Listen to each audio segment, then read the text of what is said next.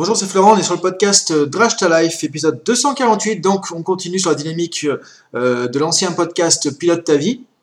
Ce que j'ai expliqué la dernière fois, donc la transition entre Pilote ta vie et Drash ta Life. Donc, euh, après plus de 246 épisodes, plus de 460 000 écoutes dans 90 pays, voilà, on change la dynamique.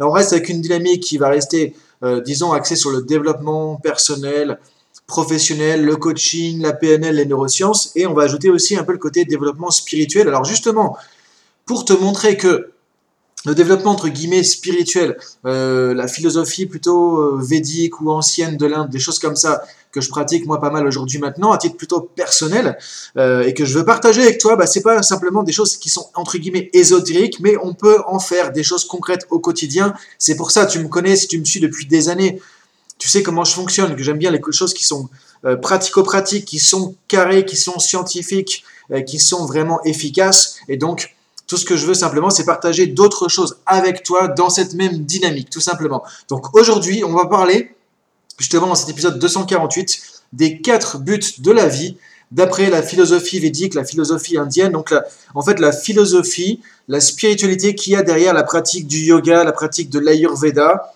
donc des choses qui sont assez connues euh, maintenant quand même. Alors le yoga souvent, même je dirais trop trop trop souvent pour le côté physique, le yoga c'est pas juste du sport, c'est pas juste des pratiques physiques, c'est tout un état d'esprit, tout un mode de vie derrière. Et donc ce mode de vie s'appuie notamment sur la philosophie védique qui vient des Védas, des textes anciens de l'Inde, hein, qui remontent à 4 ou 5 000 ans euh, dans le passé. Et il y a toute une philosophie, il y a toute une compréhension du monde, une philosophie de comment on peut vivre sa vie d'être humain de manière épanouie, de manière euh, riche de sens. Et c'est tout à fait, tout à fait, tout à fait actuel dans la vie d'aujourd'hui. Dire que, je dirais même que cette spiritualité, elle est encore plus importante, encore plus vraie dans le monde dans lequel on est aujourd'hui, justement. Et c'est pour ça que j'ai envie de partager tout ça avec toi. Donc, on va voir dans ce podcast quels sont d'après cette philosophie, justement, les quatre buts de la vie et comment toi, dans ta vie personnelle, professionnelle et voire spirituelle, effectivement, ça peut te concerner et comment ça peut t'aider même à avancer dans ton quotidien. Donc, dans ce podcast, tu vas retrouver euh, aussi donc une fiche PDF. Je t'invite à aller sur drashtaschool.com. Le podcast, il est toujours au même endroit. Donc, euh, alors il n'y a pas les 200 et quelques épisodes, mais il y a, je pense, une vingtaine ou une trentaine d'épisodes avec le contenu, les fiches PDF, tout ça aussi. Parce que j'ai commencé ça assez récemment, le, le, le School. Et donc, je t'invite à y aller. Pourquoi? Parce que tu vas retrouver une fiche PDF de 12 pages qui va reprendre les points clés de ce podcast, qui n'est pas forcément évident. J'essaie de simplifier les choses encore une fois au maximum. Et aussi une vidéo. Tu auras une vidéo d'auto-coaching pour t'aider à mettre en place un plan de coaching pour toi dans ta vie pro ou perso pour commencer à appliquer tout ça. Donc voilà de quoi on va parler aujourd'hui. Donc de, des quatre buts de la vie d'après la philosophie védique. Donc, ces quatre buts, on va. Alors, c'est pour ça que je t'invite vraiment à aller chercher le podcast parce qu'il y a des termes qui sont euh, un peu techniques, c'est des termes qui viennent du sanskrit. Le sanskrit, c'est le langage sacré, le langage voilà millénaire de l'Inde et qui euh, dans lequel on retrouve justement toute la philosophie du yoga, les noms des postures de yoga, tu vois, des techniques de yoga comme par exemple le pranayama, les asana, qui veut dire posture, etc. Tout ça, c'est du sanskrit. Et donc évidemment, je vais te donner quelques termes là-dessus, et je t'invite vraiment du coup à aller chercher le PDF, tu auras les points clés, euh, ce sera beaucoup plus simple, c'est comme un petit book que je t'ai fait, tu vois, il y a 12 pages plus la vidéo de coaching. Donc sur drashtaschool.com, tu peux retrouver le lien même si c'était sur iTunes, Spotify, tout ça, tu as le lien du site à chaque fois. Donc vas-y, c'est gratuit, tu peux t'inscrire. Tu auras accès à plein d'autres choses, d'autres contenus gratuits aussi. Alors, c'est quoi les quatre buts de la vie d'après la philosophie védique Justement, bah, c'est d'abord, il y a Dharma. Donc en fait, il y aura Dharma, Artha, Kama et Moksha. Ça va pas te parler beaucoup, effectivement, que je te dis ça comme ça. Alors, si tu connais un petit peu le yoga, tu as déjà peut-être entendu parler un petit peu de ça. Euh, donc, en fait, c'est quatre concepts qui sont issus de cette sagesse de l'Inde. On appelle ça les quatre Purusharta, justement, euh, les quatre désirs humains fondamentaux, ou les quatre buts de la vie, ou les quatre objectifs de la vie fondamentaux. Donc c'est des concepts qui sont pas évidents, c'est très riche, très dense, très spirituel, donc je vais peut-être résumer de manière peut-être un peu moins euh, euh, efficace ou pédagogue que l'aurait fait un enseignant de, des Védas, du yoga, etc., qui fait ça depuis des années. Moi, le but, encore une fois, tu sais ici, c'est de démystifier les choses, de, concrétiser un peu les choses. Donc voilà, c'est des concepts qui vont pouvoir t'aider dans la vie aussi euh, au quotidien. Donc, le premier concept, c'est quoi? C'est dharma. Dharma, en fait, ça vient du sanskrit, ça veut dire littéralement à peu près établir. En fait, ça veut dire quoi? Ça fait référence euh, à ce pourquoi on est né quelque part. C'est-à-dire en gros, le dharma, c'est un peu ton chemin de vie, c'est le chemin que tu vas pouvoir faire qui va t'amener à être une personne stable, euh, productive, épanouie dans ta vie personnelle, professionnelle. Tu vois, en fait, on pourrait dire que le dharma du soleil, c'est quoi? Bah, C'est de briller, c'est de nous envoyer sa lumière. Le dharma d'une vache, bah, c'est effectivement, par exemple, de faire du lait. Tu vois, je prends des exemples tout bêtes, euh, mais souvent les Indiens utilisent des exemples comme ça du quotidien pour comprendre les choses aussi. Et donc voilà, le dharma, c'est ce pourquoi est fait. Et euh, si on revient sur du coaching, tu vois, on pourrait dire c'est la meilleure version de toi-même, comme on dit souvent en coaching, en PNL, en neurosémantique ou autre. Donc c'est, en gros, le, si on part du principe qu'on est ici dans une incarnation, dans une vie actuelle pour faire quelque chose, pour réaliser quelque chose, bah c'est en gros le pourquoi tu es là pour réaliser quelque chose. Donc, donc qu'est-ce que tu vas réaliser dans ta vie? Et quand tu es sur ton chemin de vie, sur ce dharma entre guillemets, c'est là que tu vas être le plus épanoui possible, à la fois dans ta vie personnelle, professionnelle, parce que euh, moi je crois effectivement depuis toujours que je fais du coaching que chacun a un rôle unique dans cette vie.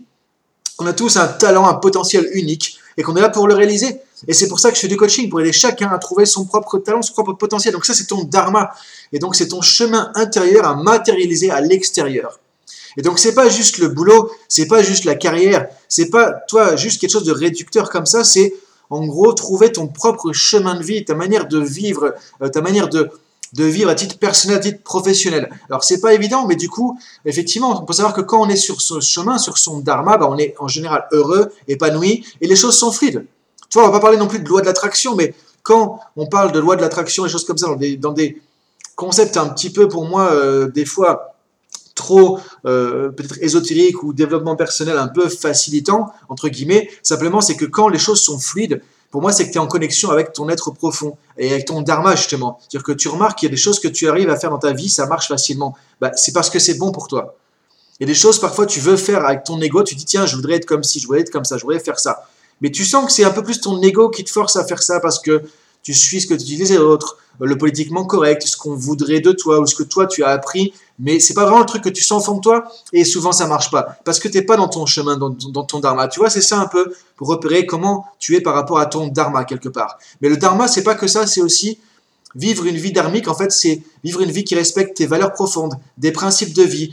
Donc, souvent, le dharma, c'est aussi associé à des principes comme toi, le fait d'aider les autres, de faire des choses qui vont pas nuire aux autres, euh, de mettre en place des actions qui vont être bonnes pour toi, bonnes pour les autres, qui vont être bienveillantes, des choses comme ça. Donc, euh, une vie dharmique, c'est aussi une vie qui va respecter les principes de vie qui sont importants pour toi, tes valeurs. Donc, ça veut dire que, en même temps, c'est, ça fait écho à un des podcasts que j'ai fait il y a pas longtemps, vivre une vie authentique. Vivre une vie dharmique, suivre ton dharma, c'est aussi vivre une vie qui est authentique par rapport à tes valeurs, par rapport à qui tu es, par rapport à tes principes. Et si on relie ça aux principes de l'univers, bah c'est aussi effectivement chercher à faire des choses qui font du bien, apporter une valeur ajoutée, contribuer à un meilleur monde, toi contribuer à un monde meilleur, des choses comme ça. Tout ça, c'est, disons, vivre une vie dharmique, donc en lien avec le dharma. Et ton dharma à toi, bah, c'est par exemple, euh, je crois que c'est Abraham Maslow qui disait ça, c'est un musicien est fait pour faire de la musique un peintre est fait pour faire de la peinture.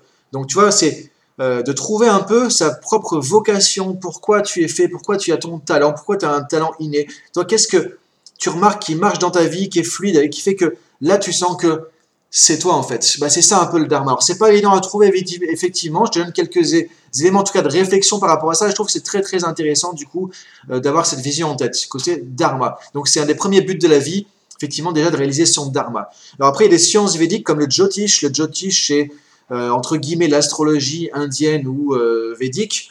Alors quand je dis astrologie, attention, parce que effectivement, je suis pas en train de parler de l'horoscope du mois, des trucs comme ça, ça n'a rien à voir avec ça. Simplement, si tu replonges dans la philosophie indienne euh, ou védique, on remarque que selon la configuration des planètes, de différentes choses, quand on est arrivé sur Terre au moment de notre naissance et au moment de l'heure précise de notre naissance, ça va influencer sur comment, disons, ces différentes énergies vont nous amener dans une direction. Donc on peut retrouver à partir de ça, entre guillemets, un peu identifier son propre dharma.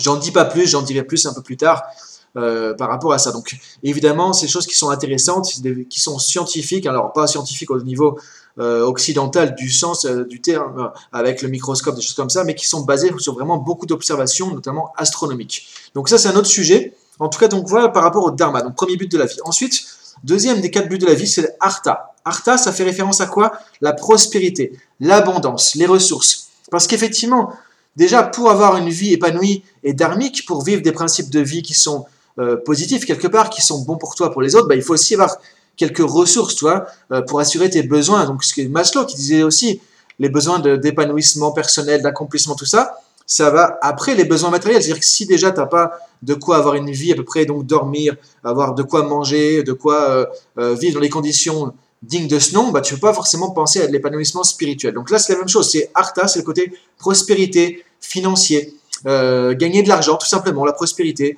mais aussi réaliser des buts, des objectifs dans sa vie. Donc tu vois, euh, c'est un côté aussi efficacité quelque part, c'est-à-dire que si tu vis la meilleure version de toi-même, bah, tu vas aussi créer peut-être un business, une activité, ou être salarié dans quelque chose qui va aussi connecter avec le meilleur de toi-même. Donc tu vas forcément créer de la prospérité, gagner de l'argent, et donc avoir une certaine abondance, et ça c'est Artha justement. Alors encore une fois, ça fait référence dans le sens éthique, philosophique de Artha, à une prospérité créée de façon dharmique. Le but c'est...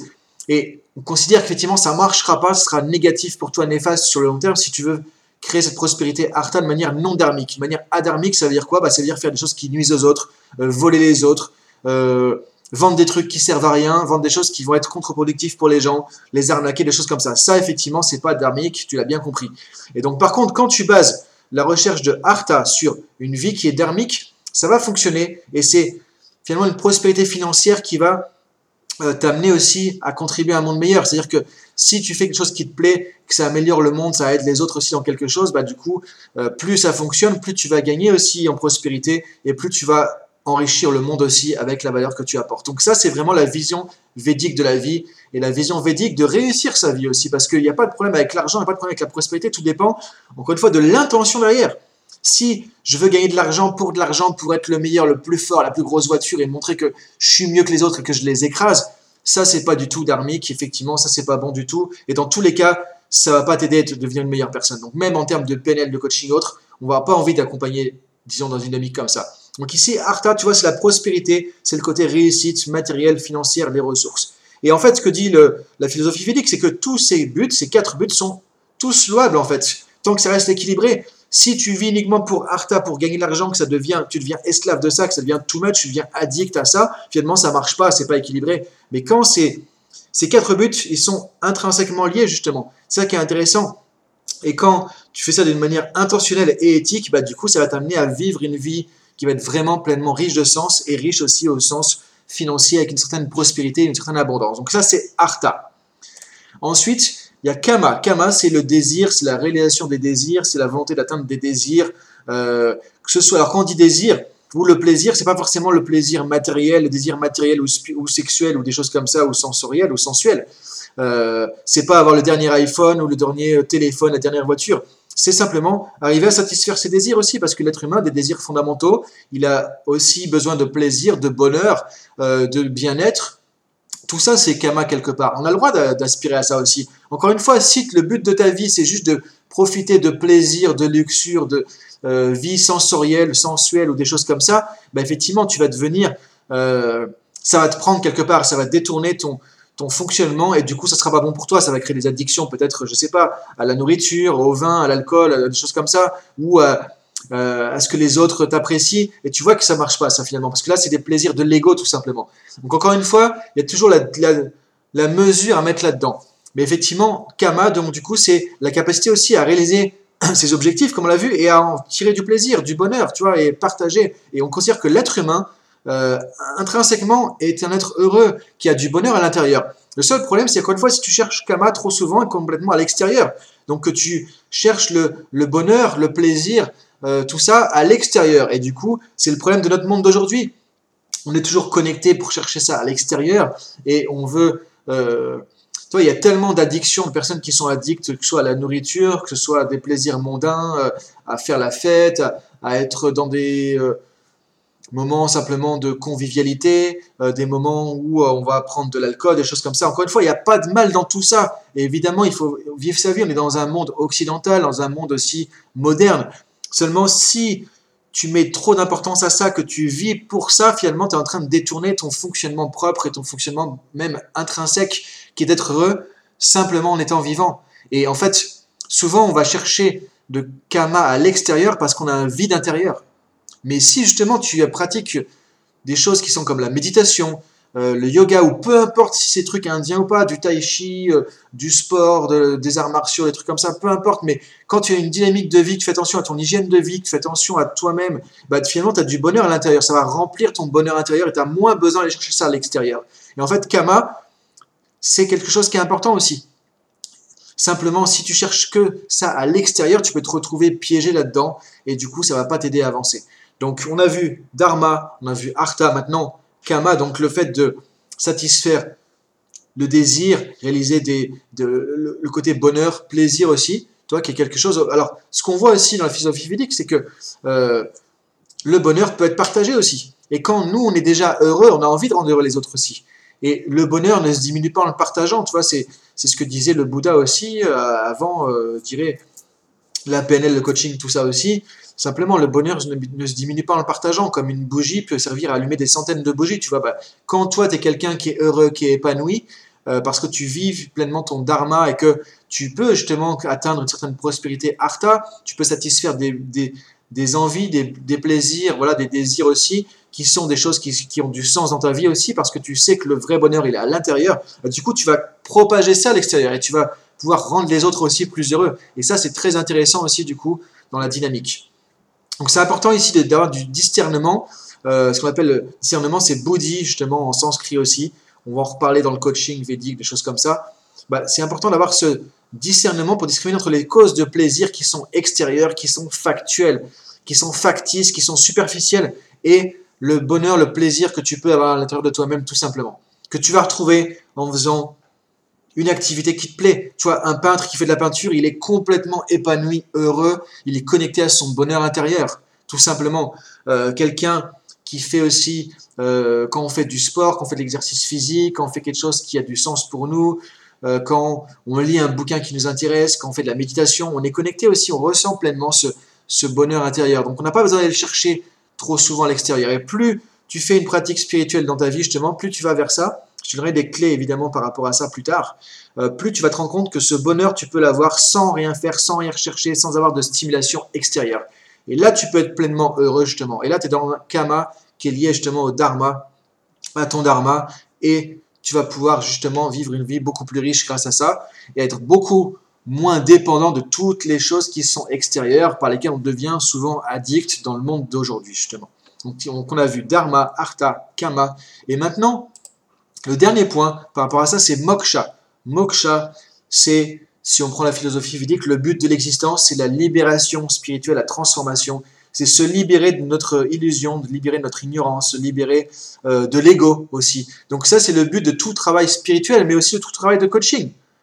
Quand on dit euh, qu'on fait du coaching, de la PNL pour des neurosciences, par exemple, des choses tu vois, très carrées, très modernes, pour arriver à la meilleure version de soi-même, c'est ça, c'est aussi moksha, c'est-à-dire que c'est la libération de nos carcans, la libération de nos conditions, la libération de nos croyances limitantes.